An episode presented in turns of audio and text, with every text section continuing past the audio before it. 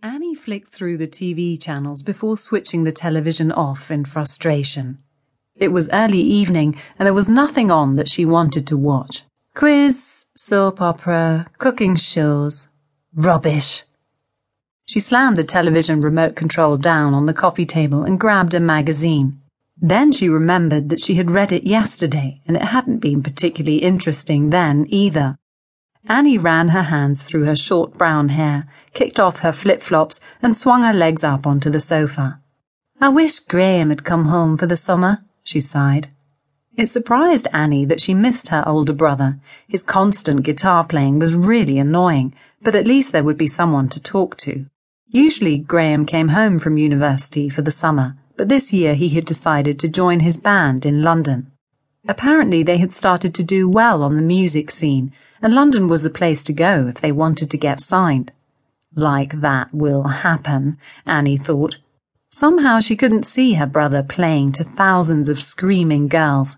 She still remembered how he used to wear the same pair of socks for several days and never cleaned his football boots. Disgusting. Annie let the magazine fall to the floor and shut her eyes. There was no denying it. She had been home for just over a week, and she was bored. After the fun and excitement of her first year at university, the house felt way too quiet. House sitting for her parents had seemed like such a good idea at first. Her parents felt happier knowing that someone was in the house, and she had the whole place to herself. Wasn't this what she had always wanted when she was a teenager? She could invite anyone round to visit whenever she felt like it. If only her friends from school hadn't gone travelling this summer.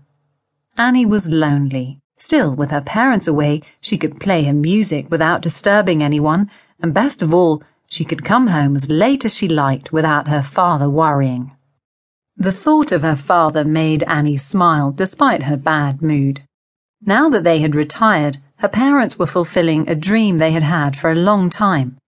Six weeks of travelling around South America would be followed by a fortnight of relaxation on the beaches of Brazil. Annie was happy for her parents, but she couldn't help feeling a little bit jealous.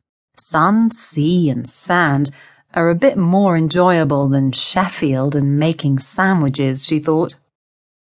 Annie had managed to get her old job back at the local bakery for the summer. The money would be very useful but making sausage rolls and sandwiches wasn't her idea of a good time. Just then, Annie noticed a movement outside. She sat up to get a better look. Her elderly next door neighbour was coming out of her front door carrying a bucket and a small spade. It was still quite light outside, even though the sun had started to set, but it was late to be doing some gardening. Mrs. Snow had lived next door for as long as Annie could remember. She had vague memories of Mrs. Snow giving her money for an ice cream when she was a small child. Mrs. Snow had seemed ancient even then, and always kind and friendly. Since then, they had waved at each other in passing, but hadn't really spoken. Annie couldn't remember a Mr. Snow. It seemed as if it had always been just Mrs. Snow and a changing collection of bad tempered cats living in the small house next door.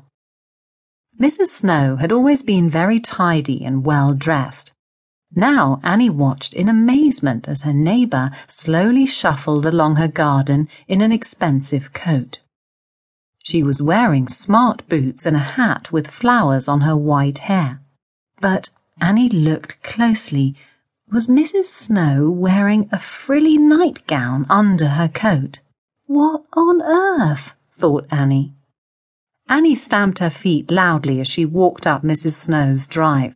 She assumed that because Mrs. Snow was elderly, she might be hard of hearing, and she didn't want to startle the old lady. When Annie coughed loudly, Mrs. Snow looked up from her gardening and smiled. Well, hello, dear. Your parents said you were home. Come in for a cup of tea. Annie followed her into the house. It had been many years since she had been into her neighbour's home.